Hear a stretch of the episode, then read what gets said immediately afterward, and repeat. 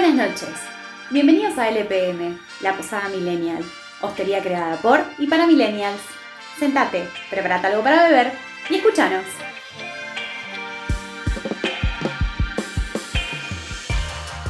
Buenas noches, chiquis. Hola, ¿cómo están? Hola a todos, ¿cómo están? ¿Cómo andan? Bien, bien, bien, todo bien, por suerte.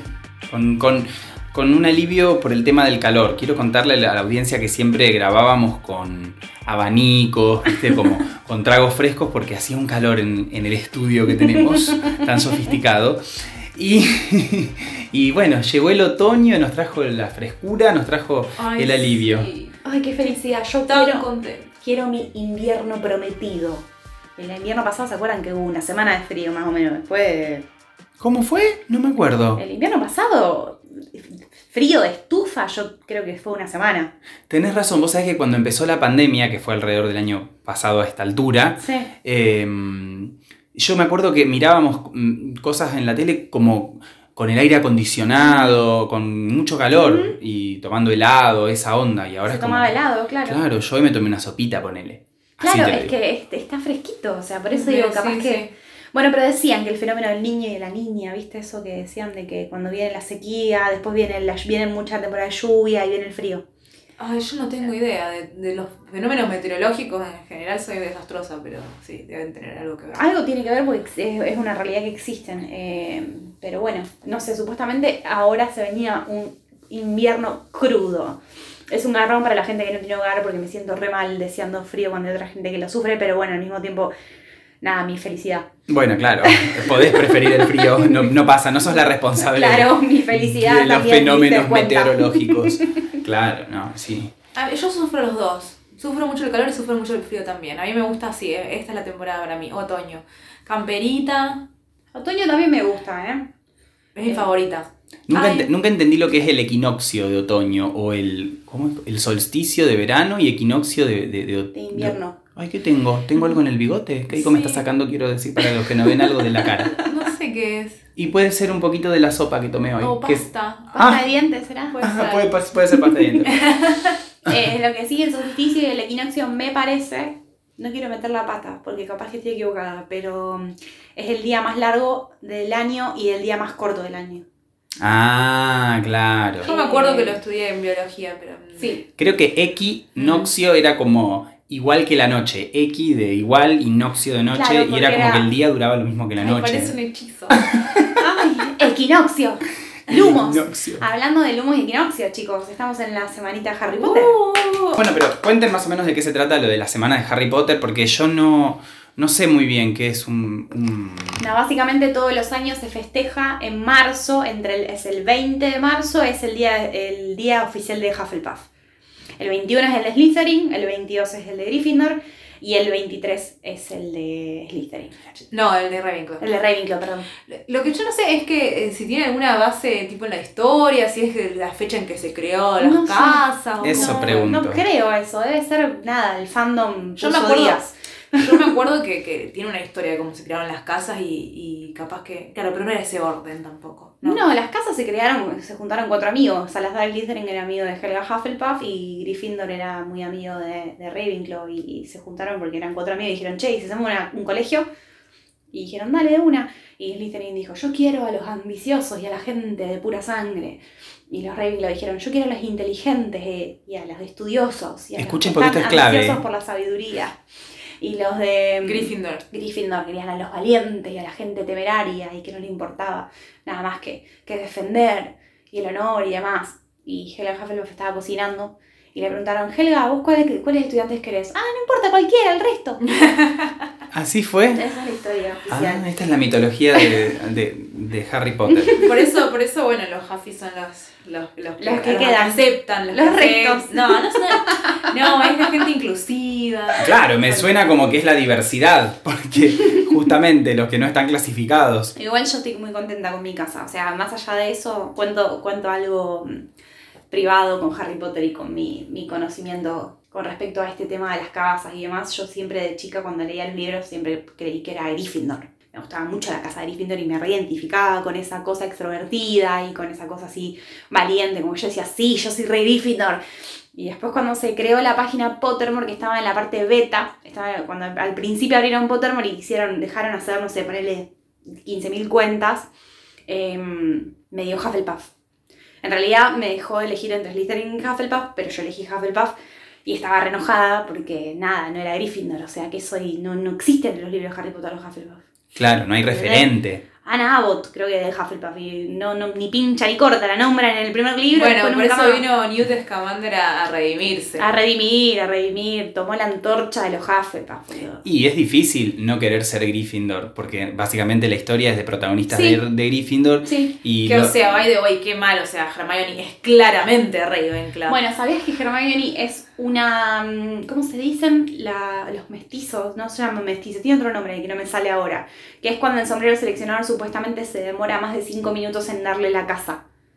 El Ajá. anterior, el anterior, la, la otra persona anterior que le había pasado es a McGonagall, que le pasó lo mismo que a, a Hermione. Que el sombrero seleccionador estaba entre Ravenclaw y Gryffindor y al final las terminó poniendo en Gryffindor. Pero estaba casi seguro de que iba a ir a Ravenclaw. Y a Harry le pasó lo mismo con Slytherin y Gryffindor.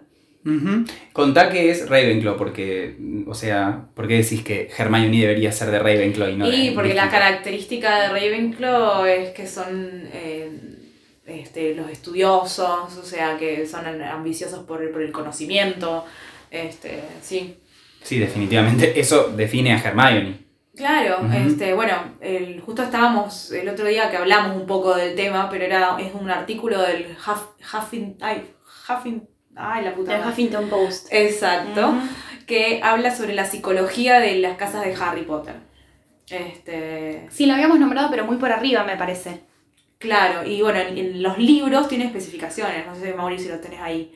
Sí, lo puedo decir, si ustedes me permiten, Dale. paso a nombrarlo. Gryffindor está definido por los valientes, que a veces son imprudentes, son extrovertidos y transparentes. Epa. Así que a toda la audiencia que... Claro, o sea, lo que, lo que hablaba en el, en el artículo ese es que, claro, la valentía es muy difícil de, de sortear en un test de internet, que sin embargo Pottermore es como el más eh, acertado y el oficial, digamos.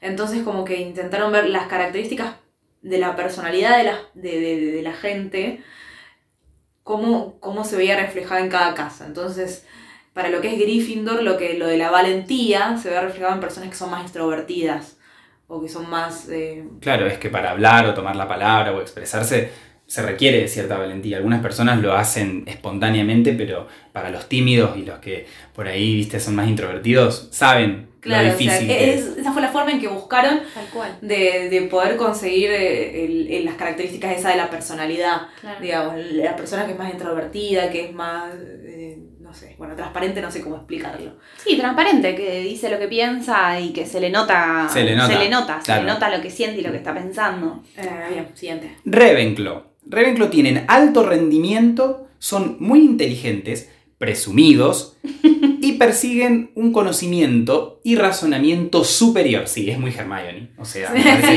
es Hermione, es la descripción de Hermione para Claro, mí. sí. de- de- debe haber sido muchísimo más valiente de lo inteligente como para que Gryffindor la termine ubicando ahí, para que el sombrero la, la, la- la Mira, ubique. para mí Hermione terminó en Gryffindor por conveniencia de la escritora. Sí, por, por, un guionazo, por deudos eh. de plot. O Claro. sea, Sí, sí, la verdad que sí. Y no tiene mucho sentido porque igual podría haber sido. Sí, podría haber sido tranquilamente Ravenclaw. Lo que pasa es que bueno, es más fácil ponerlos a charlar en la casa común. los Sí, es mucho más fácil de escribir, no tenés que...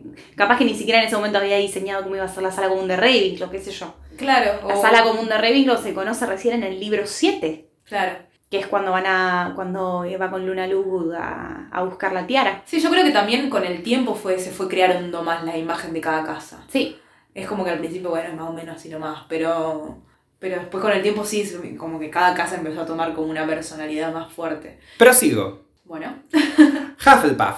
Son leales, solidarios, justicieros y persiguen la integración social. ¿Mm? Mira, pavo. Ahí está, Toma defensora de pobres, Sí. de diversos y excluidos. sí, sí, sí, los Huffy son los, los- los solidarios, Sí, me, me encantan los Huffy. Sí, porque son como todos rasgos que tienen que ver con como la persona, ser persona, como, viste así, el don de gente, como se dice. Nunca había escuchado don de gente, pero. La empatía, Es una- y es una frase de una persona que nació en 1930, básicamente, es como Ah. decir, del año del ñaupa, como decir. Es- tiene, tiene, es, es buena gente. Claro, porque son rasgos como de- de- del, del corazón de la persona, no tienen que ver con la con descripción de cómo hace, claro. O, o- o motivaciones. Sí, es como O si no, sí, las motivaciones son eso. Sí. Ayudar. Integración. Más Bueno, por algo, por algo siempre, cuando viste en Pottermore te haces tu usuario, te hace una leve descripción de lo que es tu casa.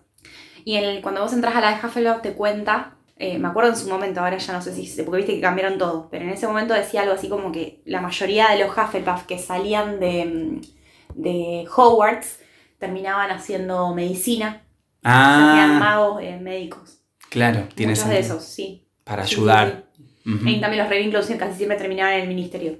Ah, sí, tiene sentido. Bueno, y para finalizar, Slytherin. Bien, ellos son astutos, ambiciosos y se caracterizan por tener un alto narcisismo, maquiavelismo. Ay, ya. mm, es decir, que el, el- Sí, o el sea, fin lo- justifica los medios, digamos. Lo que, Y psicopatía, perdón. Sí. lo que decía en el artículo Qué básicamente es que tenían como la triada, esta la triada mala, que era eso. eh, Pero no es que todos los, los Slytherin son así, sino que tienen un Ah, porcentaje tendencia. mayor que, lo, que la media de tener tendencias eh, psicopáticas. Mm, y si tuviésemos que pensar, por ejemplo, famosos eh, y ubica- Ah. ubicarlos según... A Amber Heard la pondría en Slytherin de acá a Japón y con la triada esa de mierda, la, la ex de Johnny Depp. Ah, pero qué rencorosa. Johnny Depp, ¿dónde lo pondrías? Tuviese Johnny que decir a. Johnny Depp una casa, por ejemplo. Y yo le daría la casa, no sé, a Ravenclaw no, porque si no se hubiera dado cuenta con la verpía que estaba metiendo. Huffy. Mm, Puede ser, ¿eh? Tiene, no sé, no lo conozco tanto como persona como para decir si es re Hufflepuff. O sea, sí, ojalá lo conociera tanto como persona. yo diría que es Gryffindor porque siempre tiene la valentía de, de- de hacer personajes muy distintos y que tiene que cambiar totalmente de, de- de personaje en personaje en sus, Ah, ser, películas. Pero todos salen más o menos igual. bueno, pero qué valiente. Qué valiente hacerlo igual. Ah. No significa que lo haga bien, claro, se atreve. No Después, sé. ¿quién? Eh, ¿Quién se les ocurre? Mm. A Nicole Kidman. Ah, Nicole Kidman. Y con todo lo de Tom. Cruise. Ravenclaw. Pero con todo lo de Tom Cruise, como luchó con el tema de, de- para separarse. Hay mucha lucha en su historia. Mm, ¿y, y eso dónde lo ubicaría? En, en Y yo le, yo le diría un- sí, una valentía de, de- de cambiar, de irse. ¿Y vos por qué en Ravenclaw la pondrías? Ay, no sé, por la cara, tiene cara Tiene de que inteligente. ser inteligente. mm. Para mí, Meryl Streep es Ravenclaw. Total, Oh. total, sí. Es recontra Ravenclaw. Meryl. Ay, ¿quién sería? Slytherin, no. Es Porque ambiciosa. Pues sí. Sí, sí.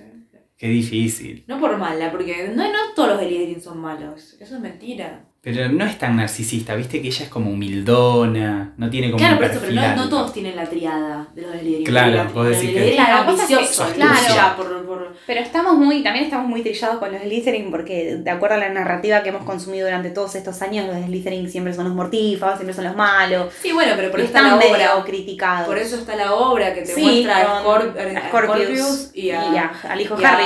Albus Potter, que son de los dos de Slytherin. Ah, Y son los personajes principales y son Dos Slytherin. re buenos. Yo a Leonardo DiCaprio lo pondría en Hufflepuff, porque él está como siempre Lo humanitario. Sí, está re Re involucrado con el medio ambiente y, Eh. con, y le interesa Ay, la lo amo, justicia. Leonardo DiCaprio. es como Hufflepuff. Me encanta. Aunque tiene cara de Slytherin por esa cara de... Pero son las cejas. De malo. Es muy bueno Mm. haciendo papeles de malo. Claro, pero Qué hijo que de no te dejen engañar. Pero eh, son las cejas. Para mí tiene las cejas muy caídas. Y es como mi, mi gata Minerva, que tiene como las cejas caídas. así, Tiene cara enojado. Tiene cara enojado Sí, todo el sí, sí, tiempo. la expresión de Bueno, enojo día- en reposo. El otro día estaba leyendo cuando él tenía- tuvo que hacer el papel este el, en Django, de Django Unchained, que hace el papel este de- del tipo racista, era un empresario Sí, sí, racista. sí, tenía un... Que un- no pudo, no, Leo. no podía decir la frase, no podía decir el guion porque es, es muy racista. Y se sentía mal y no lo podía hacer. Sí, igual el, justamente el papel de él es el... Es fuertísimo. Pero es el que ayuda a liberar al, al negro. O sea, es el que se compadece y el que, le da su, el que lo compra para liberarlo. El que le da la libertad es Leo. Leo. No. No, no es Leo, ese, ese es eh, Ah. Christopher Waltz. Ay, tenés razón. Se me, mira, se me No, no, cruzó no, él porque es, siempre él hace es el, malo. él es el dueño del campo recontra hijo de puta. Él es el más hijo de puta. Claro. No, Christopher Waltz es el que, el que se apiada. Mm, Christopher, otro que Otro actorazo. otro Gryffindor. Ah. Bueno, Ay, vos te, vos te sumás los copados a tu casa, guacho. Gryffindor. Lo amo. Yo lo veo como Raven, porque habla un montón de idiomas, no sé. Ah, sí. Ay, de una. Es muy. Sí, es, es verdad, tiene razón. Es re contra inteligente. Mm.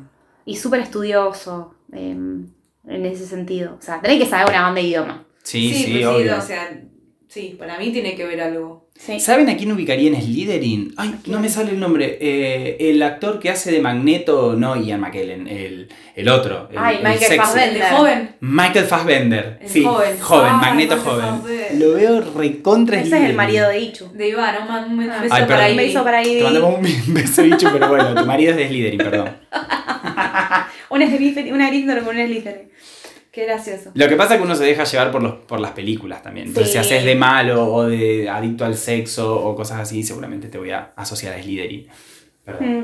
Pero es que, no sé, como que pasa eso un poco, pero igual también cuando vos ves a un actor y lo ves varias veces, tal vez se transmite un poco de su, del su ser más allá de, del diálogo y- Mm. y, y del personaje. Buen hay punto. una impronta, hay algo de Sí, igualmente, por ejemplo, por, por Sí. lo de Leo sabemos porque lo seguimos Sí. de afuera, porque si no, si, si, si lo vemos por los papeles que hace, es un hijo de puta. Claro. A veces y a veces es re bueno y a veces es muy buen actor. En la, en la película de mm, Sí. que hace de, de pibe con problemas, eh, Dios Qué mío, qué peliculón. Fue una de sus primeras películas. Sí. Tenía Justo una que no conozco. No, es buenísima, 14 trabaja Johnny años. Depp. Ah, Eh, sí, era el hermano mayor, es el ah hermanito que menor son como chicos de la calle o que están No, como... la madre tiene un problema de obesidad mórbida y vive y tiene muchos mambos y ellos son hijos de esa mina que aparentemente también tiene problemas económicos. Bueno, sal- es muy Es una, una, trama historia, muy una- triste. sí, es como una película de historia de vida. Sí. Y O sea que bueno, arrancó con, con lo dramático. No, es fuerte, fuerte. No, pero aparte el personaje de Leo no es fácil, ¿eh? O sea, y Sí, lo hace, hace muy, muy, muy, sí. muy real. Eh, es fuerte. eh, Ese, ese personaje. Pero siempre hizo personajes así fuertes también el chabón, Sí, ¿eh? Sí, sí. Total, No sé si los elegirá. Bueno, entonces es medio Ravenclaw también. Bueno, Para mí no, para mí es yo lo mismo, me tiraba todos los palabras que yo tenía para mi casa. A ver, em, voy a tirar un nombre y ustedes me dicen qué se les ocurre. Em, Rachel, quiero decir, Jennifer Aniston. Mm, Ella. Mm, Ah, Rachel o Jennifer Aniston. Claro, Porque- porque Rachel claro, es Slytherin. No, perdón. Rachel sí, es Ra-. Rachel es Slytherin, totalmente. Sí, la, la mimada egoísta. Sí. Sí, totalmente. Bueno, eh, no. Es, es Rachel Malfoy ella, no es. Yo Rachel Jennifer Aniston no la conozco bien como la personalidad como para catalogarla. Ay, yo la amo. Para mí sería A mí otra me ca- a Hufflepuff. mí- sí, a mí Mm. me cae muy bien ella y la, es- la sigo y la verdad es que tiene una impronta recontra Hufflepuff. Sus Mm. historias de Instagram, las cosas que publica. Siempre, la- sí, está recomprometida con muy- todas las causas. Sí, eh, no, no quiero tirarme flores a mi casa, pero sí, recontra. Sí. Jennifer Aniston está conmigo. Ah, empática. La empatía también. A ver, Lady Gaga. Ay, qué bueno. Ah, Lady Gaga. Yo la pondré a Ravenclaw. Yo la pondría en Ravenclaw. Por ambiciosa. No, porque ella persigue un conocimiento Sí. superior. Es, no- siempre está como eh, tratando de perfeccionar Sí. su arte al al límite, me Sí. parece como que... Sí, romper normas establecidas, eh, sabe un montón de tocar instrumentos. Sí, de hecho la cuando... mina es muy versátil con su voz, o sea, que, o sea, que estudió. Mm. Sí, sí, sí. sí. No sé si me, me, me aparece el lado a mí, no sé. Ella le, le preguntaron si, si le parecía, qué opinaba de que la comparaban con Madonna y ella dice, yo no soy como Madonna, dice, yo toco un montón de instrumentos, eh, sé de música y además me permito equivocarme y no soy tan perfeccionista como Madonna. Dijo, Chan. Mm. Por eso Sí. Madonna la quiere un montón, me imagino. No, la detesta. Y fue tuvieron, tuvieron momentos, claro, sí. O sea, por momentos aparecieron fotos juntas, pero bueno. Sí, ¿Te acordás? ¿Te acordás en, en el tema, en el recital de Madonna estaba, decía, There's only one queen. Mm. Hay solamente una reina y es Madonna. Sí, todo el tiempo se disputan esos, esos tronos. Pero bueno, medio pero así Madonna- de ego. Me hincha un poco los huevos. ¿Qué crees que te diga? No, pero bueno, es, es verdad, o sea, Lady Gaga sí, es verdad, es, mus- es, una, es música, ella es música. Eh, Sí, sí, sí. Sí, la verdad que la mina sabe una banda, me cae, me cae muy bien, más allá de su personaje, porque su personaje es como, me, me divierte. Sí, sí, sí. Es muy talentosa. Es muy talentosa, Sí. la mina es muy talentosa. Me gusta eso, me gusta su talento. Me gusta que como, como gente y como humanidad tengamos, podamos disfrutar del talento. Sí, Ese. absolutamente. Es verdad que ella armó un personaje, por eso es que tiene un nombre ficticio, Mm. eh, pero, pero más allá del personaje que a veces es como que se repite o es muy tipo solemne, así Sí, sí, como... sí, sí. eh, Ella aporta mucho, tiene, hace buena música y tiene buena voz. Che, Mau, ¿y Freud en qué casa estaría? ¡Uy, qué bomba que me tiraste! me parece que Freud es un Ravenclaw. Es un Ravenclaw por excelencia. Sí, Era, era, era en realidad la casa Ravenclaw estaba basada en Freud. Es que si vos lees Freud, He el, leído un el poco, in- no mucho. el intento que, que él hace por explicar lo que está pensando al punto tal de enredarse en sí mismo y de ir al detalle eh, es muy minucioso. No. Mm, mm, Sí, o sea, obviamente que se requirió mucha valentía para romper con paradigmas, para hablar de sexualidad, de sexualidad infantil, Mm. de cosas que en su momento, en No plena época tocaban. victoriana, eran Claro. tabú absolutamente y, y- y lo tildaban de charlatán, de, que hacía pornografía, ¿no? eh, lo, lo tildaban de cocainómano, entonces, o sea, mu- mucha ambición y astucia de Slytherin tenía. Y tenía mucha valentía de Gryffindor, pero me parece que lo que a él siempre lo movió y el, el motor último de, de- de toda la construcción de su edificio teórico era la necesidad de explicar y de Y el obtener- conocimiento El saber. y- Sí, superior. Sí, perseguir el saber. Es que él persiguió eso, persiguió un saber, persiguió entender y conocer y, y, y hilvanar. Sí, y de hecho es lo que más resaltó siempre de su vida, ¿no? No, no, no hay aspectos de su vida privada, o sea, siempre fue su producción. Pero al mismo tiempo, Intelectual. lo que me estás diciendo ahora me da como una sensación de que de alguna manera. Es muy tonto lo que voy a decir y capaz que todo el mundo dijo, ay, obvio, Yelen. Pero como que todos somos un poco todo, ¿no?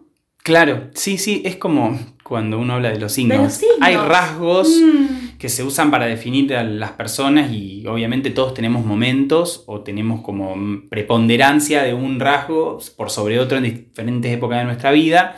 Pero bueno, Pero también al mismo tiempo en, es como los signos, en el sentido de que también es una búsqueda de pertenecer a un sí, a algo. sí, Bueno, sentirse en- identificado en con el- algo. Mm. En el artículo este, al, al final dice eh, que el hecho de, de uno haber crecido leyendo la ficción y a la vez uno, este, cuando vos te enterás cuál es tu casa o te sentís identificado con, tu- con esa casa, te- el hecho de saberlo te hace también vos enfocarte más en esas, ¿cómo decir? En esas características de, la- de tu personalidad. Sí, como que vas desarrollando o cultivando más esas, esas características que, que- que Más te que indi- otras. que te indicó la casa, claro. Claro, y es de- como que también es un poco, bueno, sí, yo soy esa casa o porque esa casa es así, yo soy así. O sea, es medio extraño. Y fue muy loco porque a raíz de que, ponele, yo, ¿haz- ¿cuándo hace que hice el, el Pottermore? Lo hicimos al mismo tiempo, entonces, cuando salió Pottermore. y no- Eh, al principio que salió, habrá sido 2010. bueno, unos 10, 11 años. A partir de ese momento que yo me salí como Ravenclaw, allá salió Hufflepuff. Y nos empezamos a comprar ropa de los colores de las casas Eso es inconscientemente. Eso es verdad. Es muy loco eso. Bueno, pero Y si no muy hay... raro- Es muy raro. El otro día veníamos caminando por el centro y pasamos por un espejo y le digo, ay, ¿te diste cuenta que estás vestida de amarillo y yo estoy vestida de azul? y yo antes me compraba ropa de otros colores, ¿me entendés? Y ahora me compro cosas azules. No sé por qué. Sí, sí, Porque es que lindo color el azul. Y el amarillo también es muy lindo color. Yo me estoy. Me amigué un montón con el amarillo. podemos llegar a creer que nos autodeterminamos y que somos producto de nuestra propia voluntad, pero estamos mucho más influidos por, por determinantes Muchísimo. externos de lo que creemos o de lo que podemos dar cuenta. Y te das cuenta después. Claro, Sí. es lindo igual estar Es- determinado por factores externos. O sea, no, Sobre todo si una vez que, lo- que te marcaron, vos los asumís y, y te, y te copa ser eso. Si, Mm. si sos sintónico con eso, es decir, que, te, que, te, que te- te identificás y vos tenés una predisposición interna a seguir cultivando eso. O sea, si te dicen que vos tenés que ser, eh, no sé, que te gusta perseguir el conocimiento y el razonamiento superior y no te cabe, y no te cabe, vos te podrás esforzar en parecer eso, pero si no lo tenés, no lo tenés y va- no te vas a identificar con eso. Entonces digo, hay algo interno que sí tenés, que solo sí, que lo cultivas como más. un- está como algo pulsante. Que cuando hay un. surge un gatillo identificatorio, fluye. Sí, y además es, es, es, es entretenido y gracioso encontrar coincidencias. A mí me Sí, encanta bueno, yo creo que por eso es tan famoso bueno, los horóscopos, las cartas, eh, qué sé yo. eh, Astrales. ver, no sé, todas esas cosas que te guían en tu personalidad, cómo sos vos. Viste que hay test, tipo elegí un color. Ay, me encantaba. ¿Te acuerdas los de Elegí- Facebook? ¿Se acuerdan los de Facebook? Los sí. de Facebook. ¿Qué clase de. ¿Qué no dibujo sé? ves? Si viste Ah, esto, sí. significa que tu personalidad es así. Si viste el elefante, significa. eh, Está buenísimo, es divertido. Sí. Claro, es re divertido. A mí me gusta más hacerlo en grupo. Nunca hago test cuando estoy solo. Siempre me gusta hacerlo en grupo. Así como, tipo, bueno, ¿Ah, sí? juguemos a hacer. No, nunca hice un test Mira. solo, estando solo, jamás. Mira, yo siempre me pongo. Siempre que encuentro alguno me pongo a A mí hacer. me, lo último que hice fue cuando el año pasado que se estrenó Dark Materials, la serie, la serie esta Materia Oscura Ujú. de HBO, está basada en los libros de la brújula, la saga de la brújula dorada. Ujú. Em, Ay, al negro le encanta ese, a, mí ese me, libro. me- a mí también me encanta. Eh, encima el escritor se llama Pullman. Amo. Ah. Bueno, Coincidencias. em, es como que es Pullman y yo soy P. Pullman. Bueno, no importa. Eh, volviendo al tema. Iba a ser un chiste malo del hotel, pero ya fue. Volviendo al tema, eh, viste que en la saga esta vos tenés tu daimonion, que es como una representación de tu alma. Usualmente es el sexo, el sexo ah, opuesto al tuyo, el no, sexo no género. El sexo opuesto al tuyo, y es como una representación de tu alma y al mismo tiempo tiene características propias, que son parte tuya, pero que no están identificadas en vos sino en tu daimonion, y son complementarias. ¿Sí? Sí, ¿Se entiende hasta ahí? Bárbaro. Sí. Me obsesioné. Es Yo genial. dije, quiero un daemonion para mí, o sea, quiero tener un- una, una parte mía exter- externa con la que poder dialogar, ¿me entendés? Yo- No es el alma, es, no es tu alma, eh, pues, Aparece- pero en sí. vez de tenerlo, eh, o sea, lo tenés Sí. en el animal, en el animalito ese Sí. que te persigue. Sí, algo así. Sí, Eh, hay eh. una idea, es una idea similar. O sea, pasa es que no está tan de- desarrollado el concepto de alma como nosotros lo conocemos, sino de esa manera. Claro, Porque sí, dentro de nuestro parámetro de alma o, cuerpo es eso. sí, eso es re loco. Pero está bueno porque sí. hablan, ¿entendés? Y llega- o sea, se, se genera un, un ida y vuelta que llegan a nuevas conclusiones. Claro, porque además es como con la personalidad, va cambiando, porque Mm. no son siempre iguales los Al animalitos. principio cuando son chiquitos no, a cuando vos llegas a cierta edad en la adolescencia se estanca, se- o sea, tu alma Claro. toma una forma que es la que te identifica Exacto. para el resto de tu vida. Cuando te morís se muere tu demonio, desaparece. Claro. Es como una metáfora de la personalidad, como que bueno, al principio te vas, vas mutando, vas Ujú. viendo qué forma vas tomando y cada vez te vas como perfilando más para un lado. Es muy divertido. Bueno, y me obsesioné, me obsesioné un montón y busqué en internet y encontré un... un, un ¿Un test? Sí. Un test de demonio. O sea que ya sabes cuál es tu daimonium. No, sí, o sea, porque te da como un rango de, de o sea, te das una descripción general de lo que es tu personalidad y te dice qué tipo de demonio sería muy posible que te toquen. Bueno, Eh, dinos. No, obviamente me tocaron felinos. Ah, sí. Mm, felinos y búho. Ah, ok. Eh, nada, me decía tipo eh, pantera, me decía pantera, lince, búho, eh, lechuza y no me acuerdo qué más. Había, no, esos. Eh, o sea, tipo feli- felinos grandes. o- La, la nena, ¿cómo se llama la protagonista? Ella tiene como. Laira. Laira tiene como Laira un hurón. ¿Qué es un hurón o un Sí, tejón es, o algo un, así? Es un hurón. Al principio sí es un hurón. Y después, bueno, no quiero spoilear la serie para la gente que ve Va la serie no leyó los libros, Ah, pero en un momento se estabiliza su demonio en la trama. Ah, y eso es importante, así que no lo cuentes. Sí, no quiero Y- contar, pero Y la, esta mujer misteriosa. Es, es de HBO. La Ah, serie. está HBO. Sí, está Mm. HBO. Está muy buena, te la, la recomiendo infinito. A mí me encanta. ¿Cómo se llama? Dark, His Dark Materials. Eh, la materia, en realidad en la descripción en español le dicen la materia oscura. La materia oscura. Sí.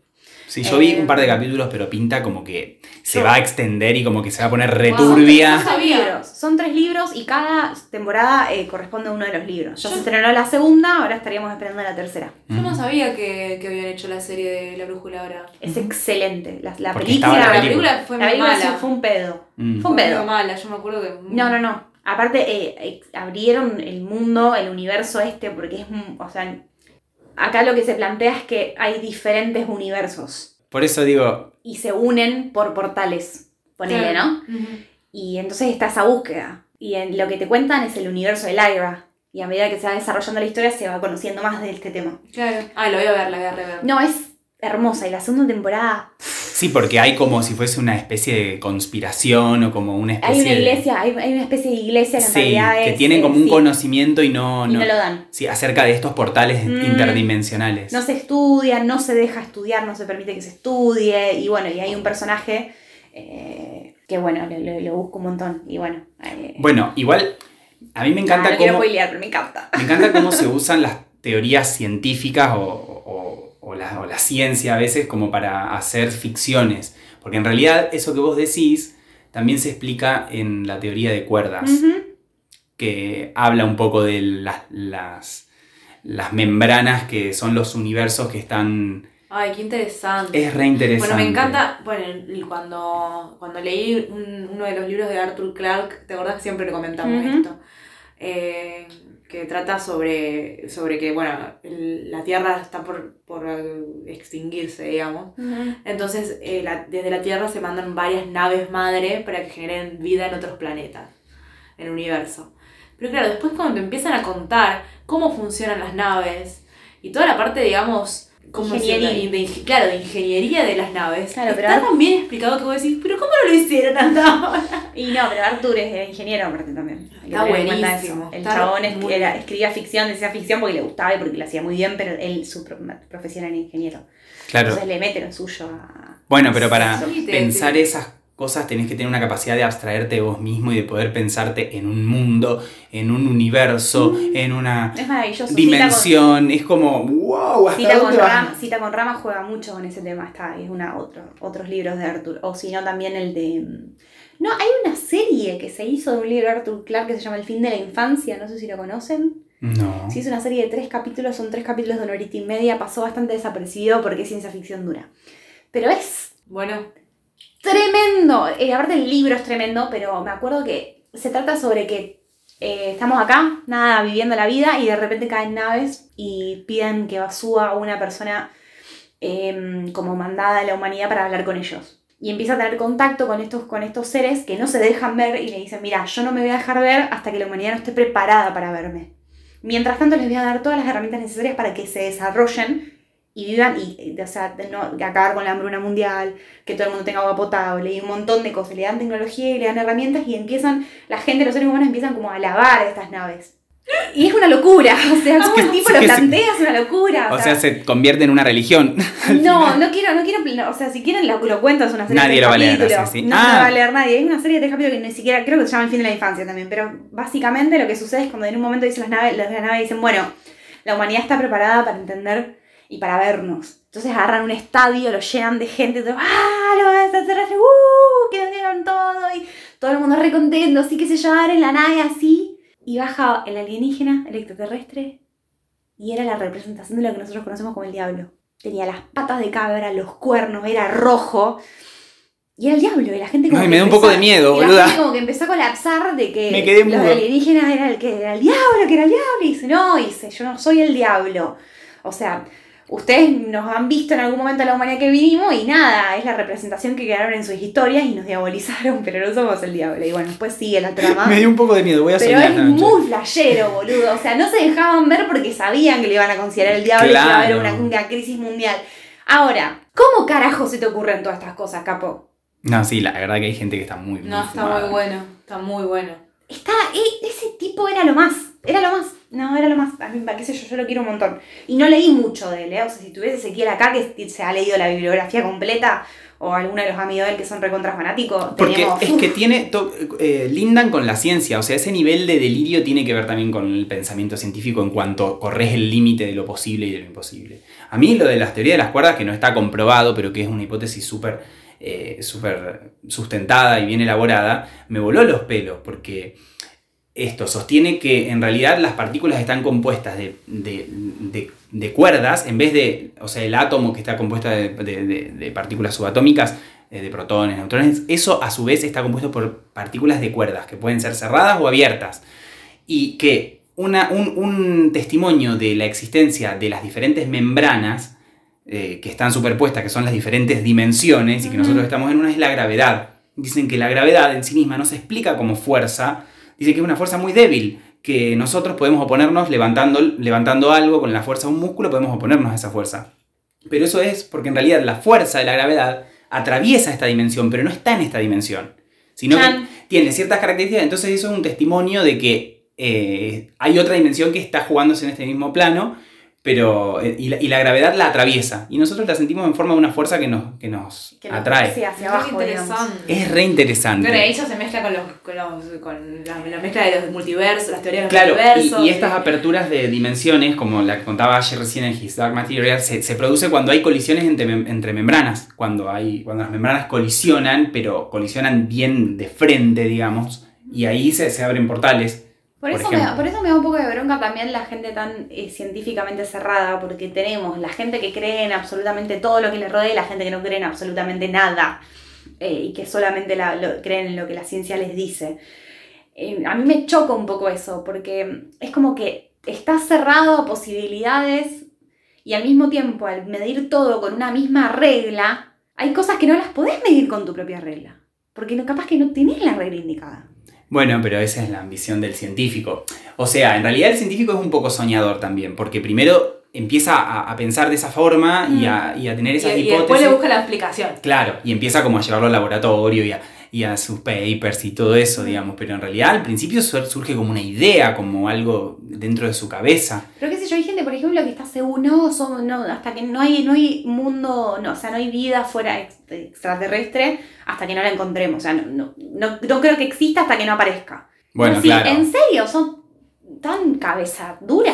Y sí, pero o sea, bueno, eso- es... el universo es tan vasto, tan gigante, tan inimaginablemente enorme. y encima tener la posibilidad de que tal vez eso sea, lo de la teoría de cuerdas sea real. Entonces capaz que haya otro universo. No podemos ser lo único. En- este- bueno, pero en el este mientras, en mientras tanto se crean ficciones en donde eso es posible y eso nos permite encanta, pensarlo, o sea, encanta, nos permite me encanta. imaginarlo, me parece que está abre la puerta, sobre todo a, a niños o a chicos que todavía no están tan orientados a lo que quieren ser o que aspiran a ser. Y te abre a posibilidades. O sea, eso es el arte también, no es solamente entretenimiento. A las mentes científicas me encantaría preguntarles qué crecieron viendo o qué, qué, qué le- qué leían que los, que los hizo como flashear el ideal de, de- de- de estar Y eso en ese podríamos, mundo. podríamos dejar una cajita en la semana y que Mm. los científicos que nos escuchan nos cuenten. Claro. Yo lo que te puedo decir es que ese no es, no es científico en sí, pero hace periodismo de ciencia, o sea que Sí, le interesa esa rama, estudió física y bueno. no, Sí, le, le interesa la, divulgación científica. Claro, él está ahí, se dedica a eso, lee paper por placer. A mí eso me parece fuertísimo. Leer Claro. un paper de, no sé, de, qué sé yo, no, no lo... El otro día me pasó un paper, me dijo, mira, ese tiene 400 páginas, no lo voy a leer. bueno, pero a lo mejor te interesa. Bueno, gracias. Hace eso, sí, exactamente. a O sea, que sigue a, re- está suscrito a Le revistas encanta, científicas. Le encanta, sí. Él ve revistas científicas y las compra, compra revistas científicas viejas, pero aparte le gusta leer por internet, le llegan eh, artículos porque él está, digamos, en cadenas de mails o cosas con divulgación y les, les llega la información. Y aparte él la busca también. Seguro, O seguro. sea, Y mm, él creció mucho con las, con las enciclopedias. O sea, él siempre cuenta una anécdota muy graciosa de que se había con la abuela Córdoba de vacaciones eh, y que en vez de comprarse boludeces, golosinitas, boludeces, y se fue a una feria de libros y se compró 10, eh, como, eran como tres cajas, una cosa así, una cantidad de enciclopedia. y tuvo que volver la abuela con cajas y cajas de enciclopedia de Córdoba, porque se compró la enciclopedia.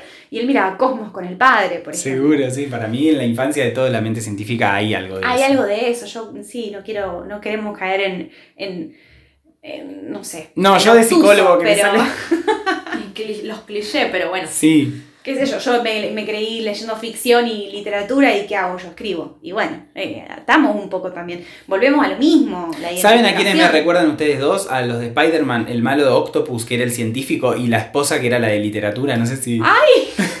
¿Lo viste? ¿Te das cuenta de lo que te digo? Cuando están. Dios mío. Bueno, son igual. Y puede ser. Pero él también escribe, o sea, él, bueno, más allá de que, de que le gustaba la física y demás, pero él escribe, escribe muy bien. Mm. También ficción escribe bien, escribe muy lindo. Pero bueno, le gusta la ciencia, le gusta el periodismo de ciencia. Me gusta la ciencia. Me gusta la ¿Y ciencia. vos, Mauri, qué, qué mirabas de chico que te hizo llevarte por la psicología? Eso, ahí está, ¿eh? Ay, qué buena pregunta. No, en realidad. se van a reír. Pero en mi casa había libros de autoayuda. Madres, Madre- madres de los 90, esa generación está muy dañada. Eh, Manual para padres de hijos adolescentes. Mi mamá tenía ese No, había una. No, no, no, para la décima ella. revelación, la novena revelación. A mí en mi casa había de eso. Padre rico, padre, Padre- pobre. Pero eso era más de otra cosa. Ella usaba, escucha, leía mucho Deepak Chopra también. ¿Tu mamá? Eso, sí. Claro, era más por el lado espiritual. No, mi mamá era mucho Bukai, esa Ah. onda tipo Eric Fromm. Entonces yo, viste, ahí pispeaba, agarraba. ¿Qué es esto? ¿Qué es este objeto inanimado que la gente mira mucho tiempo y que parece que hay algo adentro? Entonces, ay. Y ahí empecé a leer esas cosas y me, y me, me- supongo que mi interés por, por, por eso leer a tu empezó ahí. ayuda, ¿qué edad entonces? No, ahí debe haber sido ya en la secundaria, tampoco tan chico. Pero Ah, pues lo escribiste como si hubiese tenido cinco. no, digamos. no. Eso, en realidad esa fue la impresión que tuve cuando empecé a ver lo, lo que era un libro, digamos, porque en mi casa no había muchos, pero mm, me llamaban la atención. Pero no sé, o capaz que no, no, no es que vi algún ideal o que leí algo que me hizo llegar a eso. Capaz que son los mismos traumas de uno, qué sé yo. que dije, bueno, quiero encontrar respuestas. ¿En psicología habrá? Bueno, pero encontraste una pasión también. Y sí, porque sí, me gusta. Te re gusta. Sí. De una. La verdad que sí. ¿Y vos, Kay, qué te incentiva a hacer todo lo que haces? Porque no te dedicas a una sola cosa. Sos multitasking vos. Sí, no sé, la verdad. En realidad ese es el problema, que no, no- nunca me enfoqué en nada en particular. Este, yo creo que la vida, el otro estaba pensando, creo que la vida es muy corta como para uno decidir a lo que le gusta. Yo creo que recién ahora podría llegar a decir una carrera. Y ya estoy re vieja. Ah, bueno, pero está buena esa idea de ir como viviendo diferentes como trabajos, Opciones. sí. Que, Sí, que pero- a su vez te hacen vivir diferentes realidades. O sea, no sería lo mismo poner si tuvieras hasta esta edad para poder elegir lo que vas a hacer por el resto de tu vida, ¿me entendés? Bueno, Sí, me parece la verdad súper que- fuerte tener que elegir Mm. a los 18 años algo que ni siquiera sabes. Sí, eso como carrera universitaria, pero capaz que sí, después son otras cosas las que te... Si yo vuelvo atrás, de, no, no hubiera estudiado eso, capaz que hubiera estudiado otra cosa, no sé, es como muchas cosas. Que... Sí, hay que ver si lo que estudiaste te permitió canalizar lo que realmente sos, más allá de la actividad en sí. Qué sé Claro. yo, si vos sos una persona detallista, minuciosa, que te obtenés placer en obtener el mejor resultado, bueno, qué sé yo, cualquier carrera te puede permitir hacer eso. Y tal vez por eso haces el ping-pong. Claro, porque no se trata de la actividad, sino cómo la haces. Puede ser, es verdad. Sí, por eso tampoco me llevo a satisfacer por completo, porque no es la, la actividad en sí la que tengo que enfocarme. Pero bueno, en fin. Análisis al aire. Por Mauricio Giorgi. Terapia con Suje- Mauri. Sujeto de estudio, Keiko. Terapia con Mauri. Todos nos abrimos, me Sí. encanta. Pero bueno, el concepto de, de privacidad e intimidad. se- Se ha roto Se con ha el roto. podcast. Sí, sí. somos, que, seres públicos ahora. así que sí, es- es- o sea, si tuviéramos más tiempo, por ejemplo, si viviéramos 300 años, o sea, poner y pasás, tipo, hasta los 50. 50, 60, viendo qué po- por dónde te querés hacer de la vida. Y ahí sí está bueno. Ay, si viviésemos 300 años, ¿qué, ¿qué haría? La verdad que no sé, creo que viviría diferentes realidades, tendría diferentes identidades.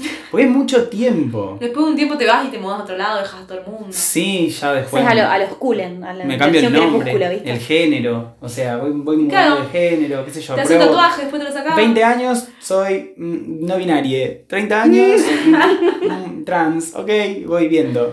Es mucho tiempo de vida. Te operás y después te volvés a operar. Sí, Te pones teta, te lo sacás. sí, ah, no sé, es mucho, es mucho tiempo. Yo no sé si me gustaría vivir 300 años. Ay, qué, com- qué comentario fatalista que acabo de hacer. No lo digo fatalísticamente hablando, sino como que me parece un montón. Pero te imaginas que tendrías el deterioro tipo Nicolás Flamel, así que Yo me estaba... imagino, claro, yo no sé cómo que me. viste lo- que él me- estaba me- todo Fue por ese podridito. lado. Fue por Claro. ese lado. Como que Eh, no, 300 bueno, yo años te supongo- pesan. Vos la lo vida. pensaste más como una elfa, digamos. Son tre- Vos te imaginaste a Galadriel. No, yo, yo pensé Claro. la- el mismo avance de edad, pero en proporción. O sea, te empezás a poner viejo después de los 250. Claro. Ah, o sea que tenés solamente 50 años de, de, de, de- de vejez y 250 de juventud. Así sí es un buen negocio. Y no, ponele, vamos a ponerle 100 de tipo creciendo, 100 de más o menos. O y sea, ahora, ahora 100 nosotros estaríamos en, en los, entre los 150, ponele. No, 110, 120. Sí, Según nuestra edad física. sí, sí, en, en mi- en- en mi mundo, en mi mundo ficticio de la vida de 300 años, sí, esa sería la proporción, me parece. Cla- Claro, pero todo sería tan distinto. porque- Estaríamos también igualmente la mitad de la vida. hipotéticamente hablando. Y te, cambia, y te cambia todos los proyectos, te cambia todo. Y sí, el casamiento para toda la vida sería totalmente otra cosa, porque una cosa es para toda la vida 50 años. En- ¿con quién- ¿Dónde estábamos hablando la otra vez? Que, que Acá lo había, dijimos. había de casamientos eh, Lo dijimos que sean que- validez de cada cinco años. En un país. ¿Hay un país? Sí, ¿o no? sí, que hacen eso. Me parece perfecto. ¿Lo hablamos Cada acá o lo hablamos en una previa? No, lo No hablamos sé. en una previa. Cada cinco años Cada tenés que ir siete. a renovar. En España es. No, en Alemania, perdón. En, un- en una ciudad de Alemania, el, el municipio eh, mm, te casa por 7 años. Si vos en 7 años no vas a divorciarte, te consideran divorciado, se, se vence tu contrato O sea, de si no vas a renovar votos. Si no, si no vas a renovar los votos, claro, porque es tanta la tasa de divorcios que decidieron que era más barato burocráticamente y para las personas. Divorciarlos ellos. Exacto, entonces te- es como que está bueno porque te obliga a decir cada 7 años, chica, anda, seguimos. Está buenísimo. Pero me encanta la renovación de votos. Yo la primera vez que Está escuché buenísimo. sobre una renovación de votos fue en House of, en House of Cards. ¿Se llama? La que trabajaba Kevin Spacey, House of Cards, la, Sí. poli- de la política. Ahí ellos, Claire con, con él, hacían la renovación de votos. Creo que Sí, pero no es lo años. mismo, porque no se les vence el matrimonio, ellos siguen casados, es No, como pero una se- cosa romántica pero lo que no, da. Se plan- no, se sentaban y se planteaban verdaderamente si querían seguir. Si se seguían enamorados y si querían seguir juntos. Lo bueno del vencimiento común. automático es que. Nada, está buenísimo. Claro, Ya fue. es que tenés que tener en serio la voluntad para seguir, porque si no se te. que renovarlo. Claro, porque si no estás divorciado automáticamente, entonces si querés seguir. Pero no me parece, que me gusta la idea esa. Pero Lo claro digo, lo sí. digo como mujer comprometida. Lo que Me pasa es que encanta la idea. sí, a veces el efecto eh, sobre la pareja de pensar que cuando te casás estás unido de por vida es devastador la sola idea, digamos. No digo siempre, pero digo, Para mí no, dada la tasa de divorcios, para la mí no mayoría de tiene, veces. no tiene peso eso. Será porque soy hija de padres divorciados, pero como que no, mi- el, mo- el matrimonio no sé si tiene una connotación de para siempre. Claro, pero el divorcio también es un trámite bastante tedioso, ¿viste? Sí. Bueno, ahora menos, porque ahora parece es que, claro, unilateral, es como más express, pero Bueno, el. Hablando de eso también, por ejemplo, si los tatuajes duraran de yo, 10 años, Ah, la gente sería mucho más tatuajes. definitivamente. me gustaría que duren 10 años igual. Igual me gustan mis tatuajes, el problema es que No, bueno, después si te sigue gustando, te lo haces de nuevo. Lo que pasa es que si duran 10 años, ¿qué quiere decir? ¿Que a los 7 ya están más claritos o que a los 10 años, pum, desaparecen? Así ¿En tu mundo cómo sería? todo tiene opciones varias. No, bueno, sí, o sea, me gustaría que pum desaparezca, pero claramente no es muy lógico, así Y que no. se seguiría desgastando, Mm. O sea, lo tendrías que remarcar a los 5, ponele. capaz. Y te durarían otros 10 años más. No, No, sé si no lo va dejando que se compromiso. desgasta, que se desgasta, que se desgaste y se vaya. Entonces igual los tatuajes van cambiando y ya los, mira, el mío ya está. Sí, igual los míos, los míos también. son- es es la, mi, piel, mi piel chota de celíaca los ha, los ha destruido. Pero, qué sé yo, me ¿Vieron gustaría. gente vieja con tatuajes? O me Sí, refiero a gente Sí, sí, muy sí. mayor. No, no, muy mayor no. He visto mujeres de 70, ponele. Bueno. niña de 70 vi una vez con uno. Tenía. Yo no sé quién Estaba es la persona arrugadito. más grande, claro. Como que lo tenés que estirar. para- Esa es mi duda, vea. necesito ver eso. Y a mí no me importa, mira, cuando llego a los 70, lo que menos me va a importar El es el tatuaje arrugado, te digo. No, no digo que sea algo malo el tatuaje ruedo, pero simplemente la intriga por cómo se ve. Después me meto a internet. Sí, googlealo. Tatuajes en personas mayores. Sí. Pero sí, es, le- es- qué sé yo, el tatuaje también es un compromiso de por vida, uno lo asume en la adolescencia, capaz que lo asume- no lo asumís tan conscientemente, pero si te haces un tatuaje hoy a esta altura de nuestra edad, es un compromiso. O sea, estás asumiendo un compromiso con tu piel y con, con- con esa imagen que querés. Bueno, eso vos lo decís porque sos súper responsable, pero no, no todo el mundo lo, lo hace de esa ¿No? forma. Ah. No.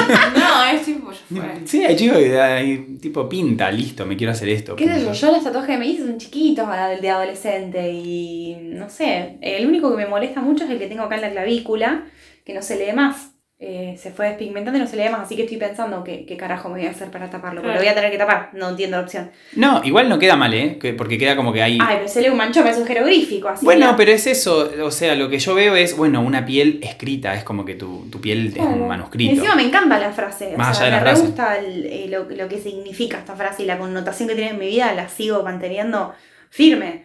Pero. Bueno, no para sé. los oyentes no nos ven, pero bueno, tiene Bueno, un yo tatuaje. tengo, claro, tengo un tatuaje en la, en la clavícula, eh, que es una frase de John Lennon, que, se llama- que dice, Reality leads a lot to the imagination. La Mm. realidad deja mucho la imaginación. Me gusta mucho todo, la podemos desplayar en un podcast entero si queremos hablar de, sobre eso, pero eh, me gusta esa idea. Aparte yo, nada, trabajo con diferentes realidades, escribo, me gusta eso, y representaba mucho de que uno construye su propia realidad Muy buena la frase. basándose en, en decisiones, basándose en elecciones, basando, yo me hago mi propia realidad identificándome con Hufflepuff. claro. O sea, es eso. Es Sí, sí, sí. Bueno, Representa eso y me gusta. sí, sí. Yo, yo creo que en algún momento se va a apuntar a que el derecho a la fantasía eh, sea legitimado. Mm, eh, esto yo lo vi en la serie, La Veneno trata un poco eso. ¿Sí? Sí, eh, eh, acerca de, bueno, cuán importante es para cada uno su propia fantasía para sostenerse y tener derecho a eso. Eh, como por ejemplo en la película, en, en Precious, viste que en Precious ella siempre sufría mucho y, y tenía una vida muy dura y se escapaba de, la realidad imaginándose cosas. Y Sí. bueno, no sé, viste que siempre todo, la- el pensamiento humano evoluciona hacia lugares que uno mm, impensados. Sí. Y digo, bueno, sería interesante defender el derecho a la fantasía, está buenísimo. El derecho a la fantasía, sí. Bueno, y Mm. por eso también se está reivindicando tanto el arte hoy. No es lo mismo hacer arte hoy que hacer arte hace 30, 40 años atrás. Mm. O sea, a tu Sí. mamá, por ejemplo, que le encantaba con la costura y no sé si hubiese estado bien visto que estudia diseño. Capaz que ni le interesaba, no lo digo en ese sentido, sino de que no sé si su familia hubiese Ah, dicho, me ay, qué bueno. siempre le gustó el diseño de interiores Ah, bueno. y esas cosas. que Eso también le es había una- gustado haber estudiado eso. Y terminó estudiando abogacía, pues, carrera universitaria. sería. Claro, Claro, segura. el deber. La producción en masa de abogados, médicos y arquitectos, o sea, Ingenieros. ingenieros. ¿Serás lo que debas ¿Era hacer eso? o serás abogado? Serás lo que hagas, serás, serás abogado.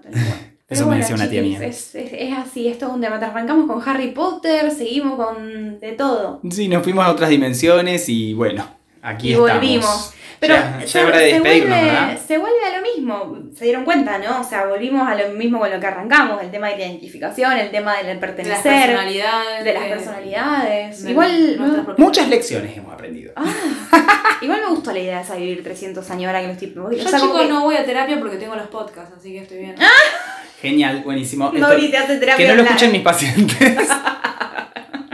No, porque tienen que venir a hablarlo, porque si no, escucharlo Por solo no sé si va a ayudar. A... Por supuesto. Bueno, nos dicen si les ayuda en, en algo eh, psicológicamente hablando. Nuestras peroratas. podcast. Sí. bueno, Amis, yo lo dejaría aquí por hoy. Sí, me gustaría, lo único es dejar el tema de, habíamos dicho, dejar eh, una cajita de comentarios, porque la vez pasada yo había puesto una cajita de comentarios y recibimos eh, pedidos de saludos y boludeces y, y la verdad que nos olvidamos de, de decirlo en el podcast. ¿Para qué Bueno, ponía la cajita? marrón. Decilo, decilo ahora. O sea, no, justo tengo el celular en modo avión, pero los, los publiqué en las historias de Instagram hoy. ah, agradeciendo, sí. mandando besos y demás, pero bueno, les mandamos a todos un beso a los que comentaron y nos gustaría escuchar, eh, o sea, no es que no los leemos, eh, siempre los leemos y nos encanta leerlos y los amamos un montón. Se puso en modo, modo Hufflepuff. bueno, perdón. Este, bueno, entonces hasta la próxima terapia, la semana que viene. Hasta la próxima terapia, chicos. Chao. chau, chau. chao, chao.